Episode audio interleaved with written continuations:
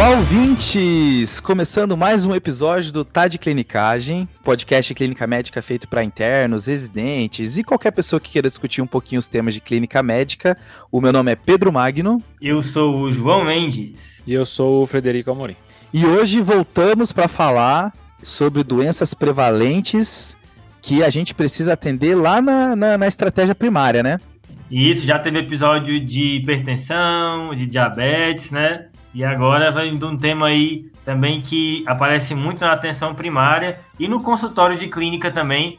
É o TDC ambulatorial, né? E esse é um tema que tinha a cara do Rafa, né? Ele ia trazer uma sociedade secreta da Europa que fala sobre depressão. Tinha tudo para o Rafa falar, mas é. ele não tá aqui porque o Rafa convidou. Ô, oh, rapaz, mas vai ficar tudo bem, viu, pessoal? Quem tá preocupado com o Rafa, fica tranquilo que ele tá evoluindo bem e vai dar tudo certo. Nesse momento ele tá assintomático, aproveitando a folguinha do Covid. Então, podem ficar tranquilos aí. É por isso que ele não vai participar desse episódio, para dar o exemplo, né? Afinal, não, não se trabalha nos 14 dias do Covid, né? Boa. É, ele ia inventar uma sociedade dos arquimagos da depressão. Vim com uma dessa, que nem o Clube da City. Clube da City, ah, é, Sociedade do Prurido, ele já falou, Sociedade do Prurido. Mas vamos pro episódio, pessoal? A ideia hoje é falar principalmente da parte de diagnóstico de depressão, né? Se a gente colocasse aqui também tratamento, e aí ia, ia, ficar super longo, tratamento medicamentoso, não medicamentoso, psicoterapia. Então a gente pensou em restringir, falar muito mais de diagnóstico, diagnóstico diferencial, clínica. E lá no final a gente vai falar um pouquinho de screening também, como é que a gente faz o screening de depressão, para a gente não ficar um podcast hiper longo, né? Exato. E já pegando o gancho aí no que você falou, Pedrão, existem alguns estudos que mostram que muitas vezes a depressão passa batido, né? Especialmente na atenção primária. Óbvio que tem várias é, peculiaridades desses estudos, mas não deixa de ser uma condição subdiagnosticada e super prevalente, né? Eu vi local, João, que coloca que de cada cinco pessoas, uma vai ter algum episódio depressivo em algum momento da sua vida. Engraçado, João, você, dar esse dado sobre a atenção básica, porque tem algum. tem estudo contrário também, né? Que a, na verdade a atenção básica em alguns momentos super diagnostica depressão. Então tem até algum, uma ideia de você tentar fazer sempre um, mais de uma avaliação desse paciente para tentar não trazer deixar qualquer coisa no âmbito da depressão como tratamento já. Então tem esse outro lado. Talvez é, em alguns serviços aconteça o contrário, um super diagnóstico e um super tratamento também. Né? A ideia de você também não medicalizar demais algumas situações que podem ser normais da vida, né? É, e até Boa. esse estudo tenta associar isso talvez com o tempo que o médico tem para atender o paciente. Às vezes o tempo é mais curto, então é mais difícil fazer essa avaliação. Será que isso é um quadro depressivo ou não? E às vezes o, o médico, por algum motivo, pode acabar jogando para cima. E aqui, né, eu acho difícil essa parte diagnóstica de depressão, porque a gente quer se agarrar em muitas coisas objetivas às vezes, né? Um, a gente se esforça muito em melhorar as habilidades do exame físico, aprender procedimento, alguma coisa de um exame complementar, sendo que a grande ferramenta aqui é a história e as habilidades de comunicação. E você ser um bom, uma pessoa que coleta história bem e que tem boas habilidades de comunicação, talvez seja tão ou mais difícil do que outras coisas que a gente vive treinando durante a nossa formação, né? É, além de comunicação, João, acho que envolve isso. Eu estava falando antes da gente gravar o episódio que é, depressão é muito contexto, né? É o contexto onde a pessoa tá, o contexto dos sintomas, o contexto do tratamento, o contexto do diagnóstico diferencial. Então, por isso fica muito difícil, né? Você, às vezes, palpar, ah, isso com certeza é depressão, eu, ah, com certeza eu vou tratar desse jeito, né? Isso, e assim, como é, depressão existe muito estigma na sociedade, e o paciente mesmo, consigo mesmo, ele às vezes fica com medo de ter depressão ou encara isso como uma derrota para si mesmo, enfim. Ele nem sempre se sente à vontade de te falar essa queixa de cara. Uhum. Então, existem alguns livros de comunicação que falam sobre isso, mas, por exemplo, existem alguns pacientes que usam uma queixa como cartão de visita, uma queixa não relacionada, para ver, conhecer o médico para ver se o médico é um cara empático, uma pessoa que deixa o paciente falar. E aí ele usa essa queixa para sondar. E se o médico for uma pessoa que se mostre disposta a ajudar, que tenha boas habilidades de comunicação, etc., ele joga a queixa de depressão ou, ou algo que esteja relacionado depois. No final. Isso. Então, às vezes, essa queixa vai surgir depois e faz parte da sua função como médico criar um clima favorável e fazer o paciente se sentir à vontade para externar isso com você. Às vezes o paciente ele abre esse cartão de visita, como você disse, com dor lombar, cefaleia, e aí se você for só tratar rápido e mandar embora, né? Então eu, o, paciente ele percebe que não é aquele momento, né? E às vezes ele faz isso de maneira não intencional, né, João? Ele não raciocina. Aí eu vou falar cefaleia para depois falar da depressão, né? Exato, isso é importante que você falou. Não é uma coisa que ele objetivamente quer fazer, mas é uma questão de, de cognição social, né? Maneira de você sentir quem é aquela pessoa que você está interagindo, né? É isso aí. E aí uma coisa que todo mundo lembra, né? São aqueles sintomas cardinais da depressão, né? Que tem que ter um, tá lá no critério, e tem que ter um deles dois para poder fazer o diagnóstico. Ah, João, você tá falando então aqueles dois sintomas principais da depressão, né? Que é o humor deprimido e a anedonia, né? A falta de interesse e prazer nas coisas do dia a dia. É disso que você está comentando? É engraçado isso, né? Você pode fechar critério de depressão sem ter um humor deprimido, ele não é obrigatório, você tem que ter um dos dois, né? O paciente pode até te negar o humor deprimido, mas ele pode estar choroso na consulta. Mas uma coisa interessante é que muitas vezes a queixa, a queixa principal não é nem humor deprimido ou falta de prazer. É, muitas vezes é insônia ou fadiga, certo? Então, a falha de detectar sintomas depressivos quando o paciente vem com insônia ou fadiga vai resultar em subdiagnóstico. Então, essa é outra situação em que você tem que ter um gatilho de procurar depressão. É na presença de insônia ou fadiga. E aí, como é que você faz essa avaliação uma vez que a hipótese de depressão foi levantada, né? Eu pensei em dividir em dois blocos para facilitar o aprendizado. Então, tem um bloco de investigações de repercussões somáticas e um tá. bloco de repercussões emocionais e cognitivas da depressão, beleza? Beleza. Da parte somática, você tem que avaliar o sono do paciente, que aqui pode estar alterado tanto para mais quanto para menos, o peso e o apetite, que aqui também tanto para mais quanto tá para menos. Outra coisa que é importante é pesquisar é a libido do paciente, aqui vai estar, tá, a alteração é só para menos, diminuída. Se tiver para mais, você tem que pensar em, em outras doenças psiquiátricas. A energia do paciente de uma maneira geral, a disposição para as atividades. E uma coisa que é, é meio termo entre somática e emocional cognitiva é a parte psicomotora, né? Que te, vou, vou ter, aqui eu posso ter alterações tanto de inquietação como também de lentificação, que tem que ser percebido por outras pessoas. Já a parte cognitiva e emocional, você vai avaliar a, a concentração do paciente, entrando na parte de, de tomada de decisão. Você vai avaliar pensamentos de culpa excessiva, e aqui eles usam muito a palavra de ruminação, pessoa ficar uhum. vendo fracassos do passado, e muitas, outra palavra também que é muito utilizada aqui, é a catastrofização, ou seja, pequenas falhas a pessoa interpreta como uma grande catástrofe, um problema muito grande. E uma coisa que é bem, bem marcada aqui são os pensamentos de morte e ideação suicida. Então a gente consegue dividir nessas perguntas, nessas avaliações que você tem que empreender uma vez que você levanta a suspeita. Isso varia de paciente para paciente, né? Cada é, depressão é uma doença de espectro bem grande, tem vários tipos de apresentação. Vai ter pacientes que vão ter mais somáticos, vai ter pacientes que vão ter mais cognitivos. É, é um trabalho de busca, né? É legal isso, né? Porque o paciente pode, os dois pacientes podem ter depressão e ao mesmo tempo não ter nenhum sintoma em comum. Exato. E ter cursos de doenças diferentes também, né, João? Isso, essa questão do curso é interessante, Pedrão, e também tem que estar na sua avaliação especialmente a cronologia. Se já teve depressão antes, se já tomou o remédio antes, isso é uma coisa que o paciente também pode não te referir de maneira espontânea, justamente por conta do estigma. Então você tem que perguntar ativamente se ele já tomou algum antidepressivo, falar o nome de alguns remédios, tá? Certo. E tentar deixar o tempo marcado se teve remissão. Isso é uma parte interessante. E essa pergunta, João, de se teve antes é importante porque conforme a pessoa vai tendo episódios de depressão e que se resolvem, a chance dela ter de novo vai aumentando, né?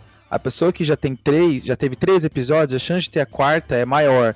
E assim, é, você perguntar se a pessoa já teve antes, já usou esses remédios é, antes, é importante.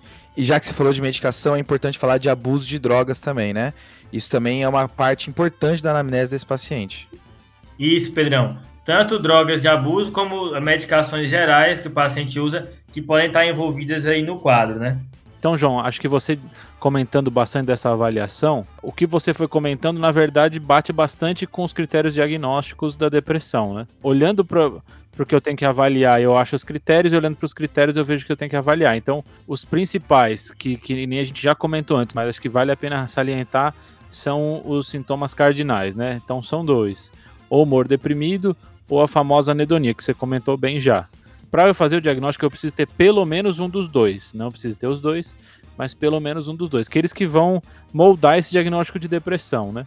Uhum. Junto com eles, eu posso ter outros sintomas é, emocionais, que é a sensação de menos-valia ou culpa e ideação suicida. Pode ser tentativa, ideação ou plano de suicídio. Isso entra no grupo das, dos sintomas emocionais. Dos sintomas somáticos Boa. que você comentou, perda de energia ou fadiga, entra um, um, uma só essas duas coisas, né? De insônia ou hipersonia e perda de apetite ou ganho de apetite. Isso então entra como três critérios, né? Fadiga, sono e peso, ou apetite, na verdade. Tá. Esses são o, o, grupo somático. E aí, por último, o grupo cognitivo, que é de dificuldade e habilidade de concentrar ou indecisão e retardo psicomotor ou agitação. Esses, se você juntar tudo isso, dão no total, nove sintomas, sendo que você tem que ter pelo menos cinco deles, sendo no mínimo é, um deles aqueles dois que a gente comentou, e isso durar no mínimo duas semanas. E aí, se no mínimo duas semanas, é eles recorrendo todos os dias, né?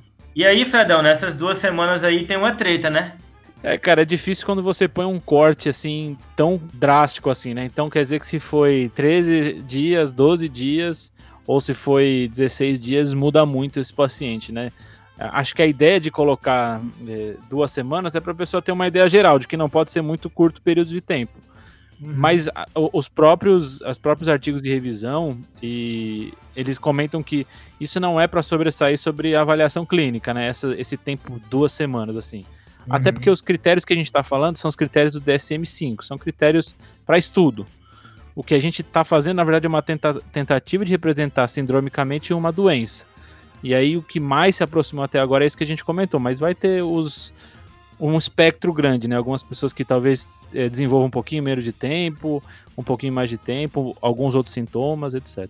Uma coisa legal do, do, de outra manifestação clínica que, que tem que levantar a hipótese de depressão e que está dentro dos sintomas cognitivos que você falou, Fredão, é quando o paciente se queixa de memória, né? Isso é interessante. A gente já falou de algumas apresentações, mas existe uma relação de demência e depressão que ela é bidirecional. Como assim? Tanto um paciente com depressão pode se manifestar inicialmente com queixas que lembram demência, se queixando de esquecimentos, de perda de memória. Na verdade, a causa disso ser depressão, que o pessoal chama de pseudodemência, como num paciente mais idoso, a, o início de um quadro depressivo pode ser o sinal de uma demência que está começando. Então, é interessante pensar também dessa maneira. É difícil essa parte que você está comentando, João, principalmente fazer o diagnóstico no idoso, né? Então, você comentou exatamente do idoso que pode ter as duas coisas. Ou ele está com uma é, pseudodemência, e aí eu, eu, tratando ele pode melhorar do, do, nível cognitivo, ou a demência associada à depressão, né? É difícil fazer esse diferencial no idoso. Aí vai entrar uma grande dimensão do diagnóstico, que é o tempo, né? Você tratou o quadro depressivo, e tratando ele resolveu as queixas cognitivas, provavelmente era, era uma pseudodemência secundária à depressão. Era um quadro depressivo que você começou a tratar e foram se somando outros sintomas cognitivos mais claros com o tempo, então devia ser uma depressão sendo a primeira manifestação de uma demência, né? Top. E aí, uma vez que você tá vendo que o paciente está entrando nos critérios, né, Fredão? Você tem que também graduar e ver quão grave é esse episódio de depressão, né? Óbvio, a presença de ideação suicida é forte ela é um marcador de gravidade, mas existem alguns sintomas que estão presentes em mais, maior intensidade conforme o quadro é mais grave, né? Teve um estudo que avaliou isso. Então, alterações importantes do peso, isso é um marcador para você que esse quadro é um quadro mais grave, certo? Alterações psicomotoras também é, são sintomas que não são tão comuns, mas quando presentes, marcam gravidade. Então, paciente que outras pessoas veem que a motricidade dele está alterada, isso é um marcador de gravidade.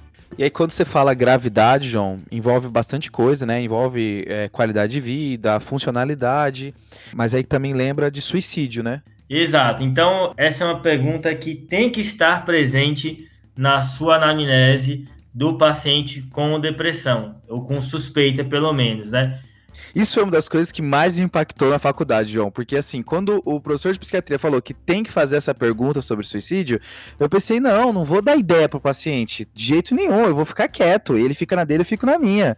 Eu não falo, ele não fala. Exato, a gente tem esse medo, né, de induzir um pensamento de suicídio no paciente, mas isso é uma falsa crença, né? A gente tem que é, é, se livrar dessa, dessa, dessa amarra e realmente indagar o paciente e uma vez que a resposta do paciente é positiva, uma vez que ele demonstra qualquer sugestão de ideação suicida, isso tem que ser valorizado, certo? Então, certo. uma vez que você percebeu isso, você tem que entrar mais nesse tópico, tá, pessoal? Então, não se furte de entrar no tópico de avaliação de suicídio e isso tem que estar registrado, porque tem que ver que isso foi avaliado é, é, na consulta se alguém eventualmente é, atender esse paciente no futuro. E aí, João, os, e assim, e a gente vê que os pacientes lidam muito melhor com, com essa pergunta do que a gente imagina, né? Quando o paciente não tem, ele responde sem problema. Quando o paciente tem, ele, ele responde também sem nenhum estresse. Então é uma coisa que realmente não existe mistério nisso, né? Causa mais desconforto no médico do que no paciente, né? Com certeza, com certeza. E, e, é surpreendente o quanto você pega de, de pessoa que tem algum planejamento ou algum pensamento disso sem ela ativamente comentar com você, né? O quanto você pesca nessa pergunta ativa, né? Eu, eu, já tive algumas experiências assim de um paciente que eu achava que não, não ia falar nada, que não tinha nenhum pensamento e, e já tinha até uma construção assim de, de planejamento. Eu acho que é bem importante esse, esse que você salientou, João por conta do tabu, né, Fredão? Como é um tabu, o paciente não vai falar disso, ninguém fala. A pessoa não fala disso com naturalidade, né? Então, esse é o papel, é, é pescar isso, certo? Você tem que buscar. E aí, uma vez que ela se torna é, aparente, você tem que especificar se o paciente tem disponibilidade a meios de, de, de, de concretizar a ideação, se teve tentativas prévias, você tem que bolar um plano de contingência, enfim. Acho que suicídio merece um episódio só dele, mas a mensagem que fica é que tem que ser pesquisado. Boa. Acho que é, agora que você jogou essa de o que tem que ser pesquisado, João, eu vou pegar esse gancho para falar mais duas coisas que vale a pena sempre perguntar nesse paciente.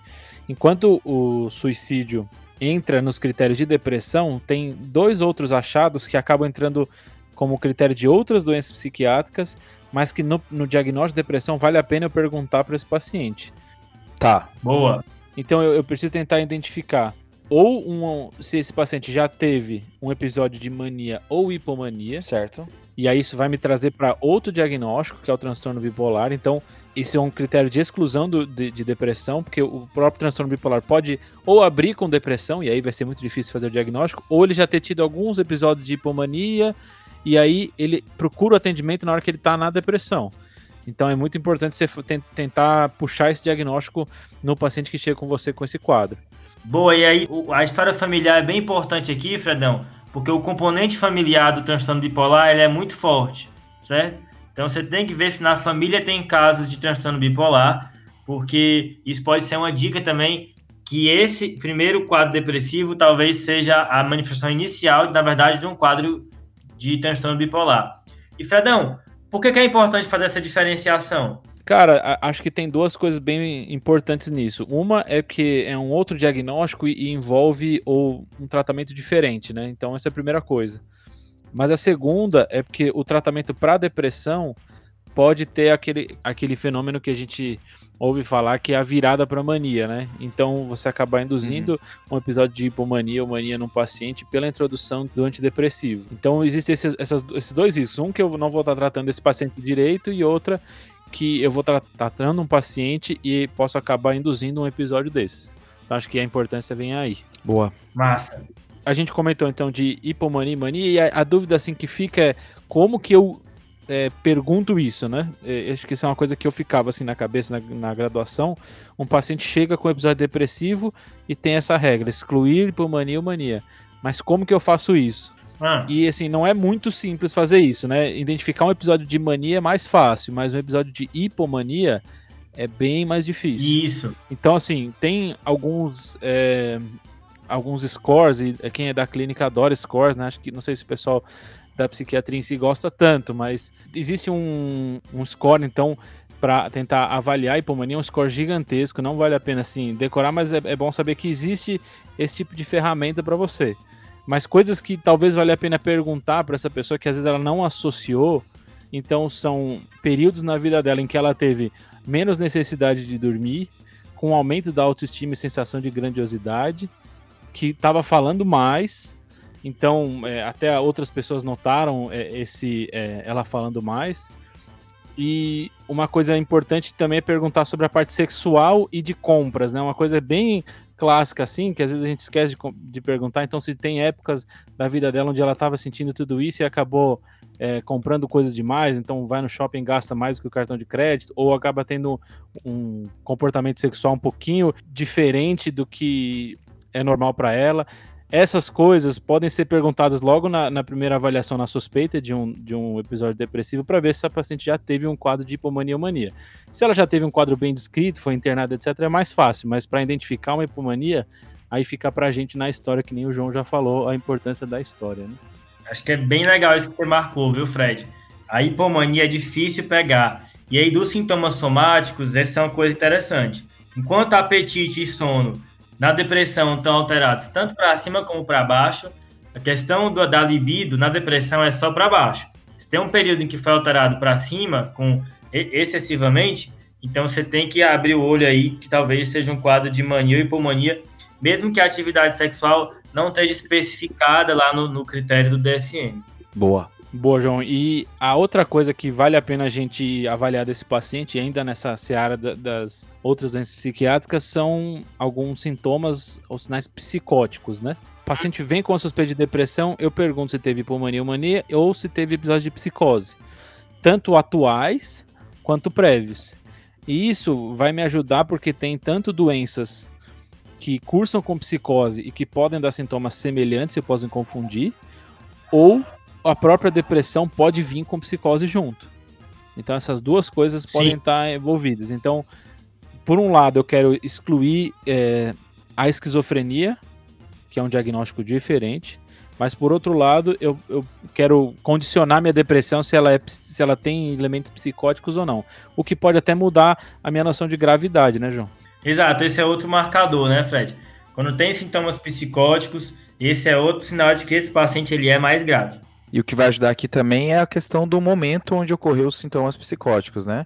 Se foi durante um episódio de depressão maior, talvez seja mais relacionado à depressão. Se ele teve esses episódios de psicose em momentos diferentes, agora está tendo sintomas de depressão, talvez seja mesmo é, um sintoma de esquizofrenia, mas bem difícil de diagnóstico diferencial, né? No episódio 21 a gente comenta um caso clínico de psicose. Boa. E aí eu pontuei aqueles sintomas que a gente comentou da depressão excluir um caso de hipomania ou hipomania mania ou psicose, aí tem algumas outras coisas que, que podem me ajudar nesse na avaliação desse diagnóstico. Uma delas é se essa depressão está associada a período menstrual ou substância. Tá. Porque existem doenças específicas e, e quadros depressivos específicos que podem estar associados exatamente a esses dois pontos. Ou uma, um quadro depressivo que vem apenas após o uso de substância, ou um quadro depressivo que vem especificamente no período menstrual e melhora após. Então isso é algo que pode ser perguntado. Às vezes você pega ele no momento em que ele tá, acabou de fazer uso ou que está no período menstrual e acaba é, tratando ele como uma depressão maior, mas na verdade ele pode entrar nesses dois contextos. E por último, dá para perguntar para ele se teve algum estressor que pode estar tá associado com esse quadro dele. E aí a gente entra naquele mundo nebuloso do luto e do transtorno do ajustamento. Não sei se vocês leram um pouquinho sobre isso. É, eu acho complicado diferenciar o que é patológico e o que é uma resposta normal às coisas ruins da vida, né? Principalmente no luto, né, João? Eu acho que a grande diferença é saber o, o luto e o luto complicado, né? Eles chamam de do, do o luto complicado é o luto que você tem que começar a ficar mais preocupado, é o paciente que vai precisar de um acompanhamento mais próximo, provavelmente tratamento, e, e diferenciar ele de um luto normal que é difícil, né? E aí, quando a gente fala de luto complicado, assim, tem critérios diagnósticos e tudo mais, mas eu acho que a melhor maneira de você diferenciar de um luto normal é baseado em três características: a intensidade desse luto, onde a pessoa ela começa a ficar é a ruminação que o João falou, que só fica pensando nisso, atrapalhando e só consegue um sentimento de culpa que não consegue sair dele. O quanto o paciente fica incapaz de fazer as suas atividades. Então, um luto onde o paciente começa a ficar incapacitado, começa a ficar disfuncional, é um luto que já tem de se aproximar do luto complicado. E o tempo também, né? Aqui geralmente se fala que a partir de seis meses de sintomas de luto já começa a aparecer um luto complicado. Tem local que fala que dependendo da cultura e religião, 12 meses, né? É novamente contexto. Então eu, eu acho que a melhor maneira de pensar é a intensidade, a funcionalidade e o tempo, né? Passando de seis meses a um ano. Boa. E aí, Pedrão, isso que você comentou, para tentar. Existe uma tentativa assim de diferenciar né, esse luto grave, o luto complicado, desculpa, do, da depressão. E, e, uma, um ponto preciso para você focar é que no luto grave, no, no luto complicado, desculpa, todos os sintomas e todos esses o, as alterações que você vê são associadas ao o luto em si. Então, é, é, a tristeza excessiva do paciente é sempre lembrando do familiar. Ele não quer fazer as atividades dele porque as atividades dele lembram do familiar. Ele é, não quer comer ou ele não, não, ele não consegue dormir porque ele dorme na mesma cama que tinha o familiar. Ele não consegue comer porque ele lembra na hora de comer do familiar. Então, é tudo sempre é, os sintomas são bem associados a pessoa que, que teve a perda. Então, é, acho que isso é um, um, bom jeito de tentar dividir os dois, mas não sei o quanto essa divisão ajuda a gente. Que as coisas se misturam também, né, Fred? O paciente com depressão, ele tem mais chance de ter luto complicado quando vem um fator, estressor, um fator estressor como esse, né? Exatamente, é, fica bem difícil. E o outro, o outro que a gente comentou, que é o ajustamento, é semelhante ao luto, só que não, ele não foi separado, né? Então é algum é, estressor grande que aconteceu na vida do paciente, por exemplo, uma doença terminal que o paciente tem. Uma coisa que a gente vê, às vezes, no hospital bastante, o paciente que é, fez uma cirurgia teve que amputar um membro, por exemplo, ou teve uma doença grave diagnosticada no, no hospital, etc. Esse tipo de. É, os sintomas associados a um evento estressor desse podem estar associados a isso que a gente chama de transtorno de ajustamento, mas realmente a diferenciação entre luto, ajustamento e depressão é muito difícil.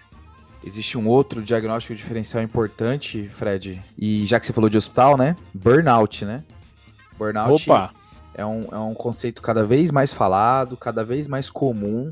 Tem trabalhos de prevalência mostrando 50% de prevalência em estudantes de medicina. E é importante a gente tentar saber reconhecer, né?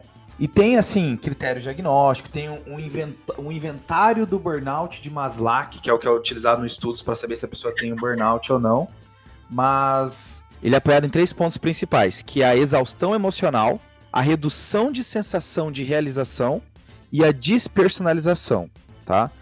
Engraçado, Pedrão, eu lembro de, um, de uma frase que eu ouvi na graduação, não sei de onde foi, não sei o quanto é verdade ou não, mas que é, a definição de despersonalização é a pessoa se sentir um ator na própria vida, né? Caramba. Uau!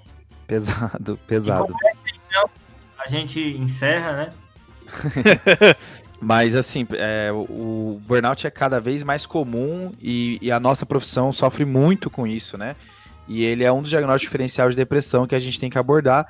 E vai lembrar muito o fator estressor aqui, né? Como o Fred falou no luto, que tem o fator estressão de um óbito de um querido, aqui vai ser do trabalho, né? Boa, Pedrão. E uma notícia recente aí sobre burnout, né? É que a síndrome tá, vai sair bem caracterizada aí no CID-11, que vai entrar em vigor ainda não foi lançado, mas ela vai vir descrita lá nesse novo documento. E aí, um finalzão no diagnóstico. Então, fiz o diagnóstico de depressão, achei os sintomas, excluí é, outras causas psiquiátricas, isso afeta a vida do paciente. Aí tem uma outra parte, se você for ler, que são os modificadores. Então, eles subdividem a depressão com outros sintomas associados, outros padrões de depressão, é, em até hum. seis padrões, ou mais até em alguns locais. Eu não sei se vale a pena é, saber esses padrões. Tem uma discussão atual se o tratamento desses padrões muda, mas um padrão que acho que vale a pena a gente comentar é o padrão ansioso, né? Então, ansiedade é um, um, um sintoma que vem associado à depressão muito fortemente. Esse paciente às vezes não fecha diagnóstico para transtorno de ansiedade, mas ele tem uma depressão com caráter ansioso, né? Então, ele tem uma, uma depressão maior com caráter ansioso. Isso é um dos modificadores aí que chama atenção para a gente. Só uma coisa também que é interessante, assim, de avaliação, é que quando você começa a perguntar coisas da vida íntima do paciente, isso pode causar um certo grau de estranheza, né? E às vezes a hipótese de depressão, ela surge ao longo da anamnese, ela não é, o início da anamnese não é sobre isso. Então, você tem que começar, às vezes, você começa por uma coisa que é menos invasiva, começa pelo sono, e aí vai prosseguindo com outros interrogatórios, esclarecendo para o paciente que é importante você ter essa noção do todo dele para entender melhor quem ele é. Acho que só é importante tomar esse cuidado. Boa. Isso os livros de comunicação chamam de salto psicossocial. Quando você sai da anamnese de sintomas e começa a perguntar sobre a vida do paciente. Essa mudança de foco pode causar certa estranheza e você tem que fazer ela de maneira um pouco mais suave. Boa.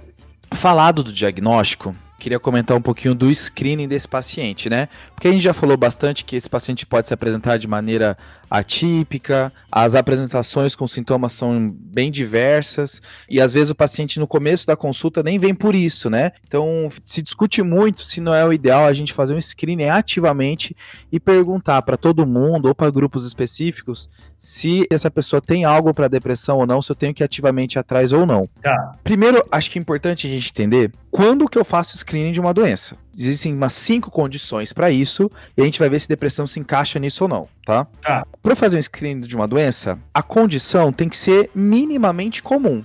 Eu não vou fazer screening de doença rara. E depressão é comum, ok? Por enquanto, top. Outra condição é que a doença tem que ter uma fase precoce e que se eu faço o diagnóstico mais cedo, eu mudo o desfecho, né? Fazer screening de uma doença que está no estágio final e que depois que eu faço não adianta nada. E depressão tem isso. Quanto mais cedo eu faço tratamento, melhor eu, eu tenho os meus desfechos de qualidade de vida e mortalidade. Ah, acho ótimo. A outra condição para você fazer um screening de uma doença é que o método de screening tem que ter uma sensibilidade boa. E a gente tem métodos de screening de depressão com uma sensibilidade de 88%, que não é ótimo, mas também não é ruim, né? É razoável. É questionário, no caso. Isso, questionário. Para fazer um screening, o método tem que ser fácil, né? Tem que ser tolerável para o paciente. Não pode ser uma coisa que é, ah, o método de screening é uma coisa super avançada. Não, tem que ser uma coisa fácil. O questionário é fácil, é tolerável. E o quinto ponto uhum. é quando os benefícios ultrapassam o malefício. E aqui vem o ponto de discussão se eu faço screening de depressão para todo mundo ou não a sociedade americana fala uma coisa, a sociedade europeia e canadense fala outra, tá? A sociedade americana, ela tem uma, ela é representada pelo USPSTF. Nossa. Pega no inglês, pega no inglês, ó. É US de United States, né? Que fica melhor se você imitar o Mussum. PS é de Preventive Services, né? Serviço de prevenção, e o TF é de Task Force, né? Força Tarefa. É uma instituição que tem documentado tudo que vale a pena fazer screening, do que não vale, divide em categoria, coloca como se é uma coisa moderada, forte ou fraca, se recomenda, se não recomenda. Tem screening de várias situações diferentes. É um site bom para visitar, o site do USPSTF. Fica a dica. Excelente. Assim, tudo que a gente fala de ah, screening de câncer de pulmão, screening de câncer de colo do útero, screening de câncer de intestino, tudo isso tá lá e bem documentado com qual é a evidência por trás disso. Só que eles recomendam fazer o screening de depressão, mas a sociedade europeia não recomenda. Qual que é a briga entre eles? A principal ponto de divergência entre eles é que a americana considera que você fazer a detecção precoce de depressão, caso seja falso positivo, os malefícios não são tão preocupantes assim. Já a sociedade europeia fala que os malefícios de você diagnosticar demais e tratar demais existe e tem que ser considerado, então talvez não valha a pena fazer esse screening, né? Porque a chance de falso positivo é considerável quando a gente faz isso. É engraçado que isso entra na, numa coisa que eu e o João comentamos no começo, né? De alguns locais acharem que os médicos diagnosticam menos a, a depressão e outros que diagnosticam mais, né? Isso, principalmente porque as meta-análises de screening não mostrou um desfecho claro. Quando, quando, coloca vários, quando coloca os estudos agrupados, eles não mostram que existe um desfecho importante de fazer o screening de depressão.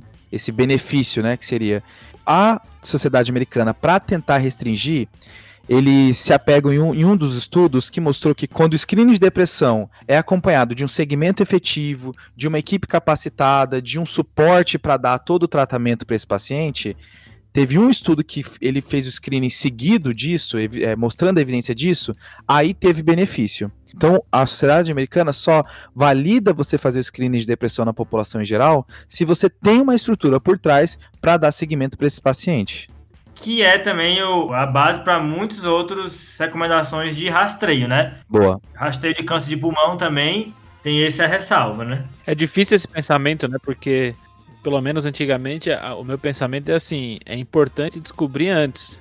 Pronto.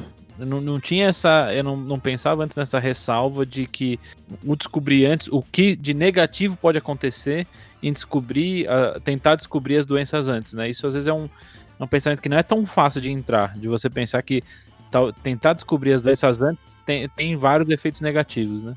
Sim, sim, isso aí. E como que eu faço, né, esse screening? O método mais utilizado e que mais validado nos artigos de revisão é o PHQ9, o PHQ seria traduzido questionário da saúde do paciente, né?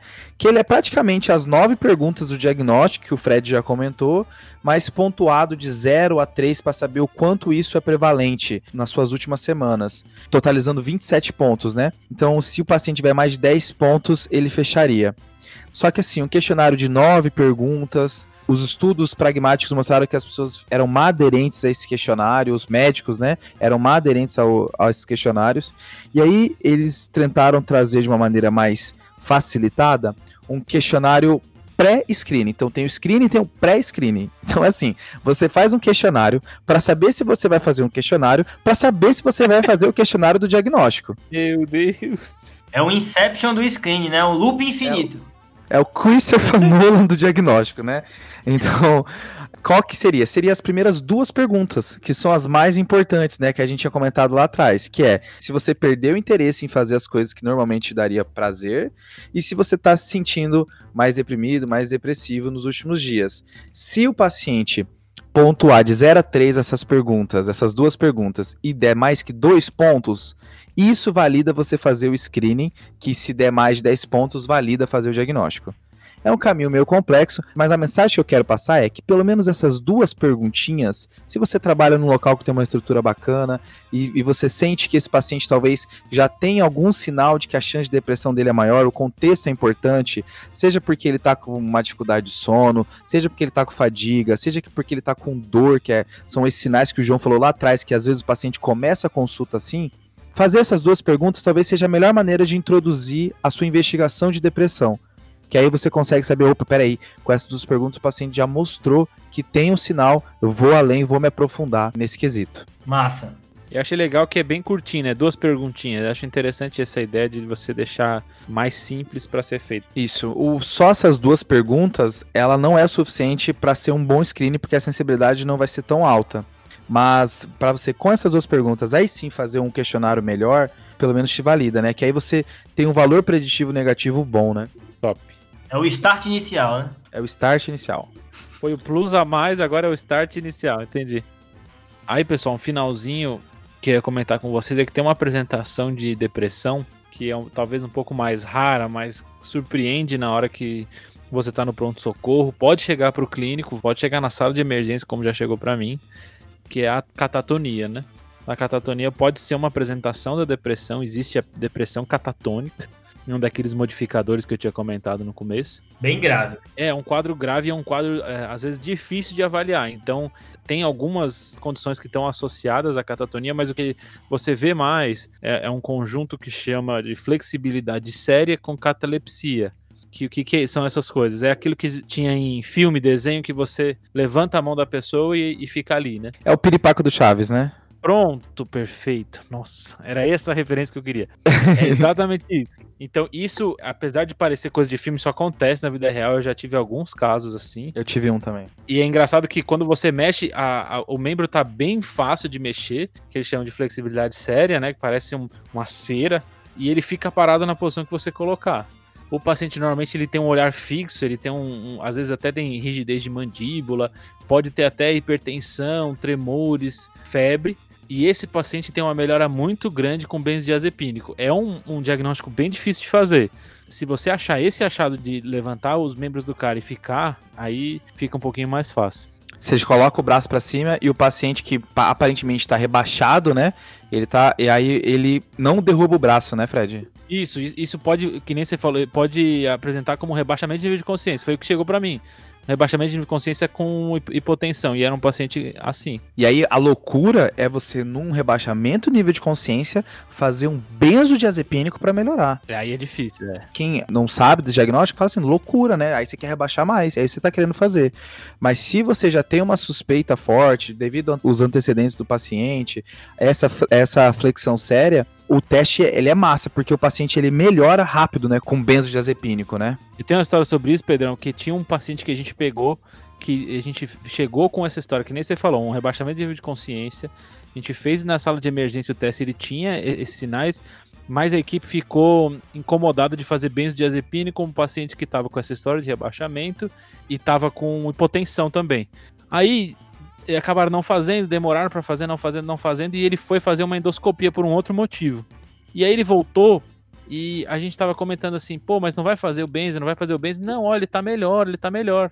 E aí um colega nosso do TDC, Guilherme Moura, reparou que na endoscopia tinham feito um benzodiazepínico para sedar ele. E aí ele melhorou logo após o benzo da endoscopia. Brilhou demais. Massa.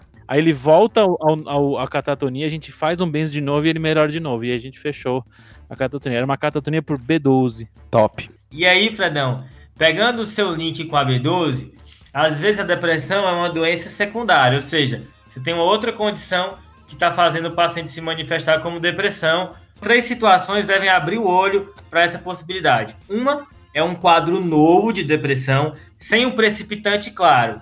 Não teve nenhum estressor, nada, e aí, do nada, o paciente abriu uma depressão. Segundo, é um quadro muito grave, um quadro que é muito intenso. Talvez esse quadro também valha a pena fazer uma investigação de causas secundárias. E um quadro resistente ao tratamento, um quadro que não melhora a despeito de várias terapias, também tem que abrir o olho para uma causa secundária. E você vai pedir laboratório, né?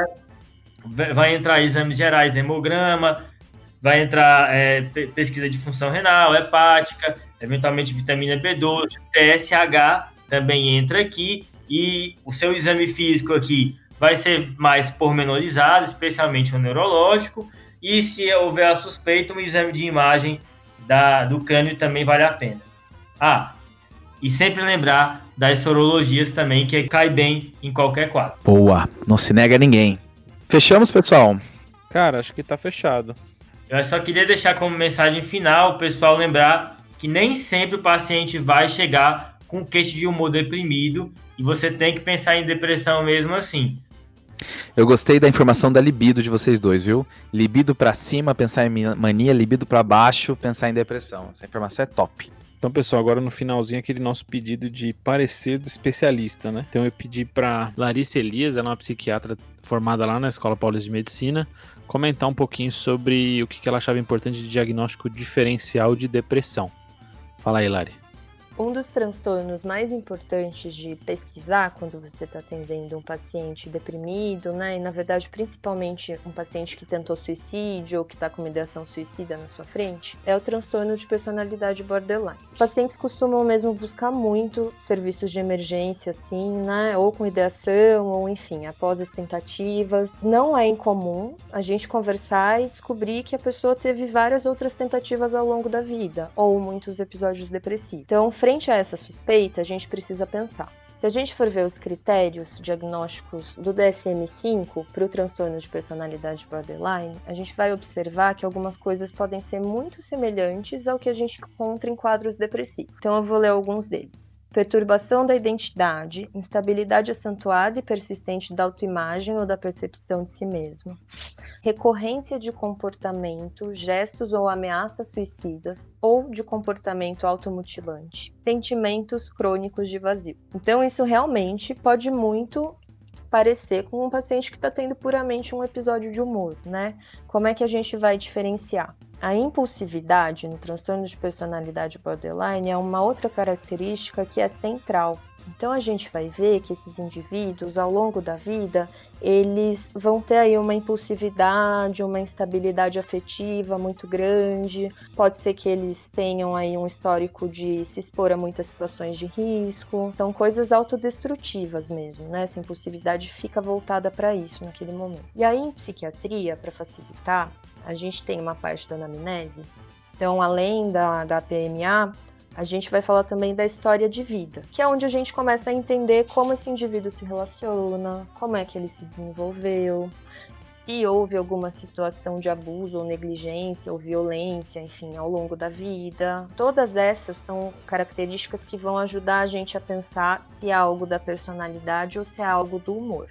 É essencial perceber isso porque o tratamento é bem diferente.